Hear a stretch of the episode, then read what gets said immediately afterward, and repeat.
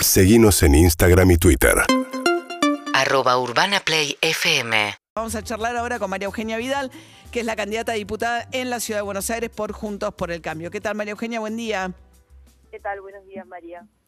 Bueno, eh, ¿esperan en las el 14 de noviembre sacar, digamos, los votos juntos que sacaron López Murphy y la lista de ustedes o mejorar lo que fue la elección de las PASO? Bueno, nosotros trabajamos en esta campaña, más allá incluso de la ciudad de Buenos Aires, para en todo el país reunir 120 diputados que construyan eh, una primer minoría que sea capaz de definir el quórum en el Congreso. Y lo mismo en senadores, ¿no? La ciudad de Buenos Aires eh, quiere, por supuesto, crecer para que Sandra Pita entre al Congreso en lugar de Carlos Heller. Y, y bueno, y vamos a seguir eh, recorriendo, hablando con los vecinos, haciendo campaña en la calle para, para llevar ese mensaje, que somos la única fuerza nacional hoy Juntos por el Cambio es la única fuerza en el país que puede construir ese número en el Congreso eh, y equilibrar el poder del oficialismo en ambas cámaras. Ahora, hubo una controversia respecto de, en caso de que el Juntos por el Cambio eh, pasara a ser el bloque más, eh, más abultado de la Cámara de Diputados, si van a ir o no por la presidencia de la Cámara de Diputados, por el rol que hoy ocupa Sergio Massa. Hubo quienes decían que no y hubo un posicionamiento eh, suyo concretamente diciendo que sí, que habría que ir por el cargo de Sergio Massa. Bueno, la decisión va a ser una decisión no individual, ni mía, ni de ningún dirigente de Juntos por el Cambio en Soledad, sino que va a ser una, una decisión del conjunto de Juntos por el Cambio. Eh, primero creo que lo importante es eh, ver si el 14 de noviembre la gente elige esa mayoría y luego será Juntos por el Cambio en su conjunto quienes decidamos cuál es el mejor camino. Ahora, si hubiese pasado al revés, eh, cuando por ejemplo estaba Emilio Monzó a cargo de la Cámara de Diputados, eh, y ha ocurrido en otras circunstancias, siempre está el señalamiento de que el gobierno, que el peronismo golpista, que de esa manera es el inicio porque la presidencia de la Cámara de Diputados está dentro de la línea de sucesión presidencial. ¿Por qué si la oposición lo hace, o en este caso el Juntos por el Cambio lo hace, no es golpista y si lo hiciera el peronismo sí? Yo no estoy de acuerdo con esa interpretación. Tanto no estoy de acuerdo que cuando yo fui gobernadora, ellos tuvieron la presidencia de la Cámara de Diputadas siendo yo gobernadora. Y, fue parte de algo que yo permití y no consideré golpista. Jorge Sargini, que en ese momento pertenecía al partido de Sergio Massa, justamente durante dos años fue presidente de la Cámara de Diputados de la provincia mientras yo fui gobernadora. Y trabajamos muy bien. Eh, él como como presidente de la Cámara y yo como gobernadora, porque el presidente de la Cámara de Diputados no gobierna.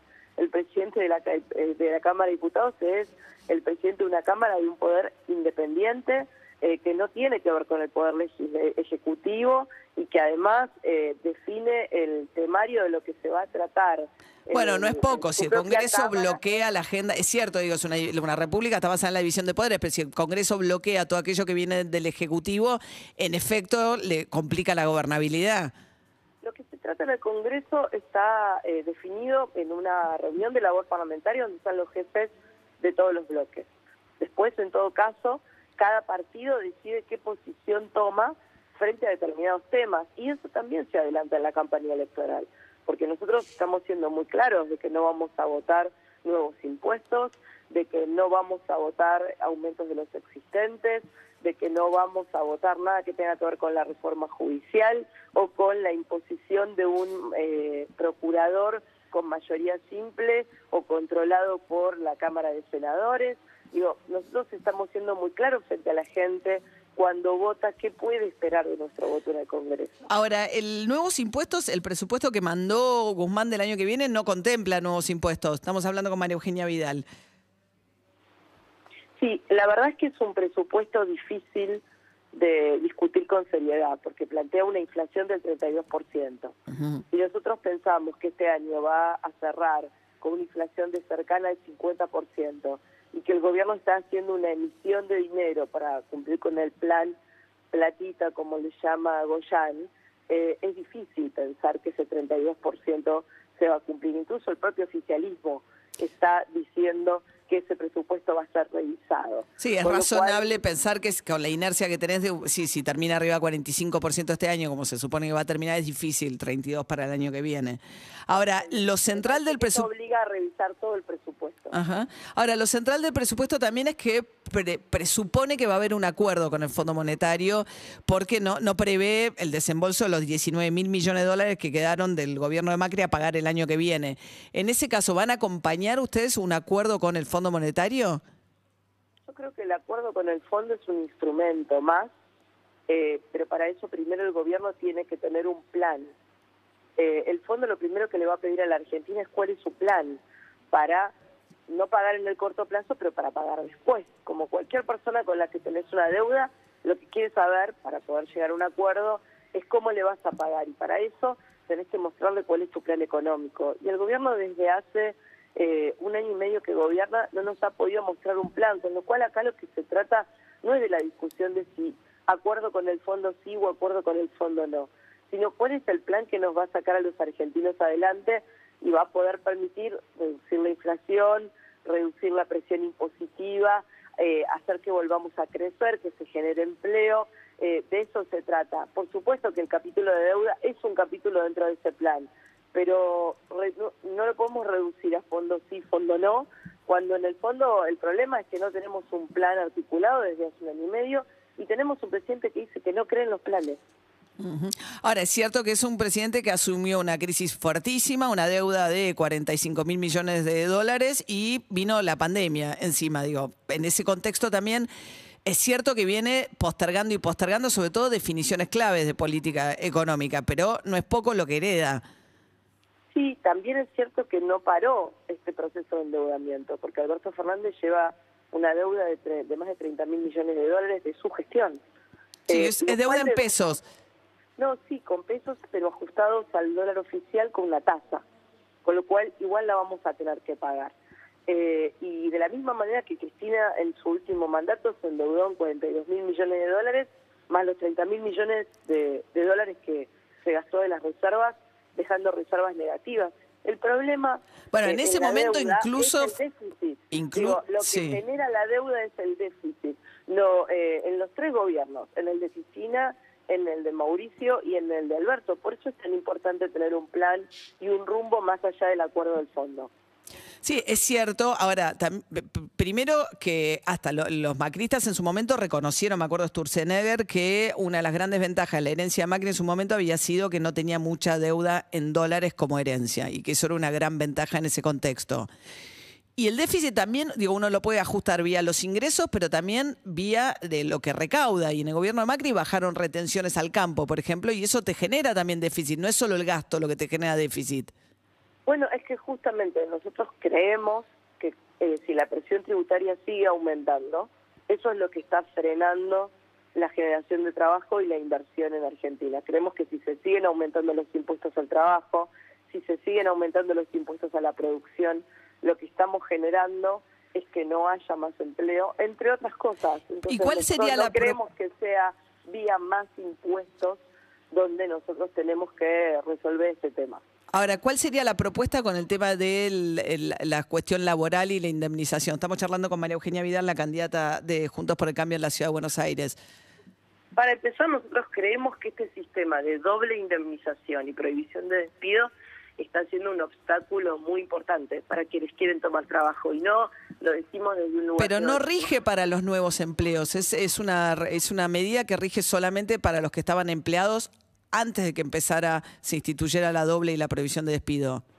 Sí, pero no permite tomar trabajos nuevos. En muchos casos, yo he hablado con dueños de pymes, con comerciantes, necesitan despedir a alguien porque no funciona y no pueden hacerlo, entonces tampoco pueden tomar a ninguna persona de reemplazo. Más allá de que es un sistema que existe en muy pocos países del mundo y que no ha demostrado ser efectivo. Una cosa es tomar una medida por emergencia en el medio de la cuarentena para proteger el trabajo, pero hoy la Argentina está toda abierta. Digo, no se justifica y lo están pidiendo todos los sectores productivos que eso se sostenga. De la misma manera que si los impuestos al trabajo se siguen sosteniendo de esta manera, es muy difícil que alguien tome un empleado de manera eh, formal, en blanco, como necesitamos que se genere trabajo en la Argentina. Digo, y estas cosas son obviedades que cualquiera que no que hay que hablar con Techín, con Paolo Roca o con Pagani, digo, cualquiera habla con un comerciante pequeño eh, en cualquier lugar de la ciudad de Buenos Aires, con el dueño de un bar, con el dueño este, de un pequeño comercio y te lo va a decir. Pero ¿cuál es la propuesta entonces de ustedes? Nuestra propuesta es por cada empleo nuevo que se genere desde una pyme, dos años sin pagar impuestos al trabajo. Eh, Bueno, eso, digamos, y, el impuesto nuevo.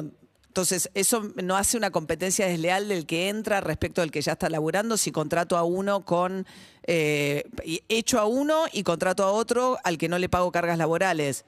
La prioridad, eh, la prioridad, María, es generar trabajo. Hace 10 años que la Argentina no genera trabajo. Tenemos 10 millones de argentinos entre los que trabajan en negro y los que buscan empleo. Y mucha, yo lo que siento es que estamos poniendo toda nuestra energía en ver cómo protegemos aún más a los que ya tienen trabajo y no le damos respuesta a esos 10 millones que están afuera. Entonces, ¿son dos años sin pagar cargas patronales para los jóvenes o para cualquier edad? No, en el caso de las pymes, para cualquier, para cualquier nuevo empleo que generen. Y en el Por caso, dos años. y En el empresas... caso de los jóvenes se sumen otros beneficios. En el caso de los jóvenes estamos proponiendo un monotributo gratuito el primer año para aquellos que se están por recibir y quieren trabajar de manera independiente y se van a notar y a lo mejor primero empiezan facturando 40 mil, 50 mil pesos y, y tienen que pagar 8 mil pesos o 7 mil pesos de cargas sociales. Así que estamos proponiendo que durante el primer año no cobrables esas cargas sociales. Sí. Eh, y lo- también lo que proponemos en el caso de eh, empleo para jóvenes, sí, son beneficios fiscales para los menores de, de die- 29 años Y que, que no tengan trabajo. Y cambiar también el régimen de despidos. No, en realidad lo que lo que ese es un proyecto de Ricardo. Nosotros vamos a presentar las propuestas de Ricardo López Murphy.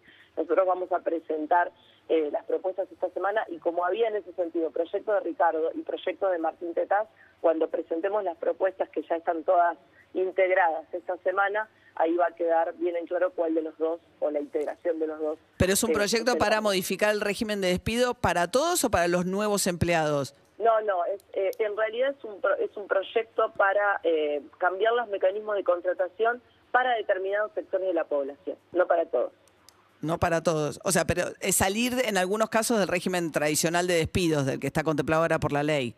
Prefiero que lo anunciemos cuando ya tengamos este, justamente esta semana el, el anuncio de todas las propuestas porque están los equipos tanto de Martín Tetas como de Ricardo unificando la propuesta. Ahora, siempre es una manta corta, ¿no? También porque uno piensa que eh, más allá de alentar el empleo, y sobre todo el empleo joven, que es donde más golpea el desempleo, lo que te pasa también es que desfinanciás el sistema de seguridad social, porque en la medida en que vos permitís que entre gente a la que después le tenés que reconocer esos aportes para el momento de la jubilación, también estás, y cómo haces para pagar las jubilaciones actuales. O sea, lo que no te entra por un lado te genera déficit por otro. Yo creo que a eso le hace más daño la jubilación anticipada de los 55 años que, la, que el sistema de seguridad social hoy. Pero ¿no? esos son gente que ya tiene 30 años de aporte y que va a cobrar el 50, el 80% de la jubilación hasta que llegue a la edad jubilatoria. Sí, primero conceptualmente yo no estoy de acuerdo. No creo que hoy en un país eh, y en un mundo donde los países como los nuestros la expectativa de vida hace 90 años, vos le digas a alguien que tiene 55 que no tiene más nada que hacer en el mercado laboral en los 55 años por los próximos 35 años de vida. Conceptualmente no estoy de acuerdo más allá de cómo se financia el sistema. Pero aún así le estás adelantando 10 años cobrar su jubilación, por más que no sea el total y sea un 80%. En un sistema que, como vos Pero bien gente que aportó recién, ya 30 no lo años, no es gente que entró por la ventana. No es lo mismo empezar a, cubrir a, los, a cumplir con los 65 años eh, con la jubilación que 10 años antes, por más que haya aportado 30 años, porque si no la cantidad de aporte de 30 años para que el sistema subsista sería otro, y sobre todo porque en el fondo esta es una medida que tapa la realidad, que es que esa persona de 55 quiere un trabajo, no quiere una jubilación, de la misma manera que el que tiene un plan quiere un trabajo. Claro, si No consigue el plan. trabajo igual pierde la jubilación, digamos, eso puede elegir entre una y otra cosa. Sí, pero hoy no hay trabajo y de eso se trata. Tenemos que pensar cuáles son los mecanismos para que se genere trabajo en la Argentina y para que se genere trabajo de calidad no eh, por un Estado que ya eh, está quebrado y no sabe cómo seguir pagando, que no sea aumentar impuestos o generar inflación con emisión, sino trabajo genuino de aquel que invierte y que puede generar trabajo desde el sector privado. No fue lo que pasó durante el gobierno de Macri, que se destruyó eh, empleo registrado y que lo que lo único que creció fue el empleo, digamos, monotributista, independiente. No se destruyó el empleo del sector privado, no creció. Eh, sí creció y coincido con vos el empleo monotributista independiente. La perforación del piso de Se perdieron privado, 125 mil, creo, en puestos de empleo privado al cabo del gobierno de Macri.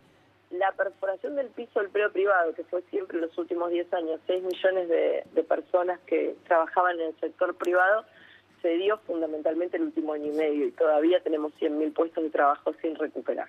¿Cuántos se perdieron? Eh, Acá 230.000. 230 mil puestos de empleo registrados. Ahora, pe- pe- cierro con esta pregunta, María Eugenia. Eh, ¿Este argumento del tema jubilatorio y la longevidad va en dirección a pensar también en subir la edad jubilatoria? Nosotros no tenemos todavía un proyecto con- de, de todos juntos por el cambio en ese sentido. El Congreso está en deuda, eh, tendría que haber terminado en el año 19 de eh, plantear cuál iba a ser la reforma del sistema previsional, no lo hizo. Eh, los cambios de fórmula no son cambios de todo el sistema, eh, así que creo que ese es un desafío para el próximo Congreso, eh, un desafío para hacerlo bien. Lamentablemente, la derogación de la fórmula de Mauricio Macri, que fue tan criticada, hubiera permitido que los jubilados de los últimos dos años no perdieran contra la inflación.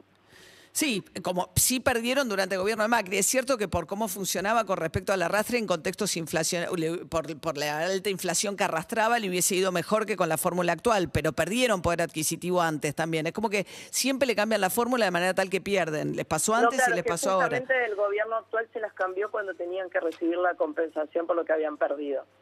Sí, pero habían perdido con el cambio de fórmula. Estaba previsto que fueran compensados, y no lo fueron, sino todo lo contrario. Se impuso una fórmula que les hizo perder los últimos dos años. Eh, empataron el año pasado, creo, con los bonos, ¿no? Sí, con los no, bonos, bueno, Para- pero para la los, bonos, los bonos no son lo mismo que la jubilación eh, tal como corresponde cobrarla y además estamos hablando siempre de los que cobran la mínima, ¿no? Es los cierto. que cobran otros otros Sí. montos se vieron seriamente perjudicados. María Eugenia Vidal, candidata eh, a diputada por Juntos por el Cambio. Gracias y buen día, ¿eh? Gracias a ustedes. Hasta luego.